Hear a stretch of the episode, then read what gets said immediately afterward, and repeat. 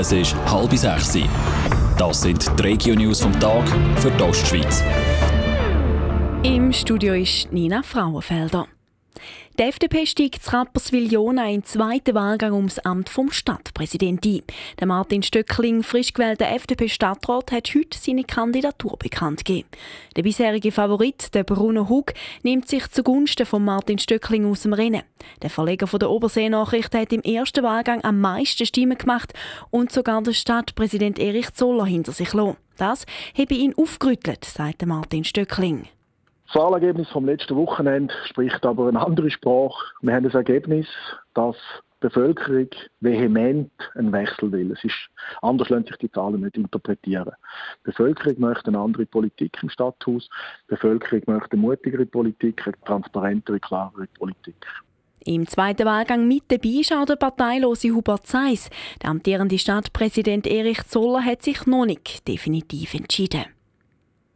Der Kanton Thurgau wehrt sich gegen den Abbau von SBB-Drittverkaufsstellen.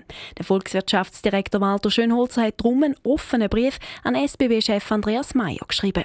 Die Schliessungen seien völlig falsche Signal, betont der Thurgauer Regierungsrat. Wir fordern, dass wir mit der SBB können am Tisch sitzen und der vermittelte Kahlschlag über den können diskutieren. Es kann doch nicht sein, dass die SBB wegen 5 Millionen Einsparungen in der ganzen Schweiz sämtliche Drittverkaufsstellen will schliessen. In der ganzen Schweiz sollen über 50 Verkaufsstellen verschwinden. Im Kanton Thurgau sind es 11. Es gibt ein nächstes Kapitel in Sachen Parkhaus Schiebenertor in der Stadt St. Gallen. Die betroffene Bauherrschaft wehrt sich gegen ihr abgelehnte Baugesuch der Stadt. Sandro Peter. Die Baubewilligungskommission der Stadt St. Gallen hat vor gut einer Woche das Baugesuch der City Parking AG verworfen. Das ganze Parkhausprojekt passt nicht ins Stadtbild hinein und verhindert städtebaulich mehr, als dass es etwas nützt, so die Begründung. Das wird die Bauherrschaft nicht auf sich sitzen lassen.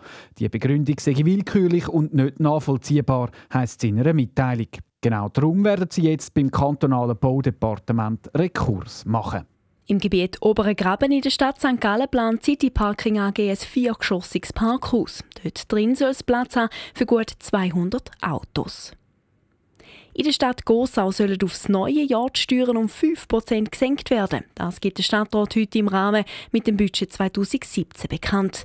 Mit dieser Senkung reagieren sie auf die massive Erhöhung um 10 Prozentpunkte vor zwei Jahren, erklärt der Stadtpräsident Alex Bröwiler die Ertragsüberschüsse, die wir im 14, im 15 hatten, und wir gehen auch davon aus, dass wir im 16 ein gutes Resultat werden haben, die sind so nicht vorhersehbar gewesen.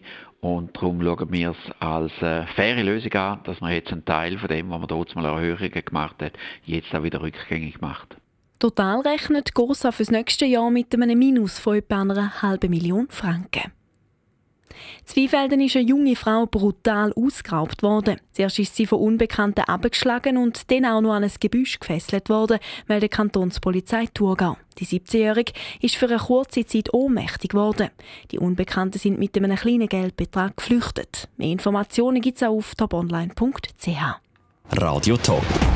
Dies Radio für die Ostschweiz.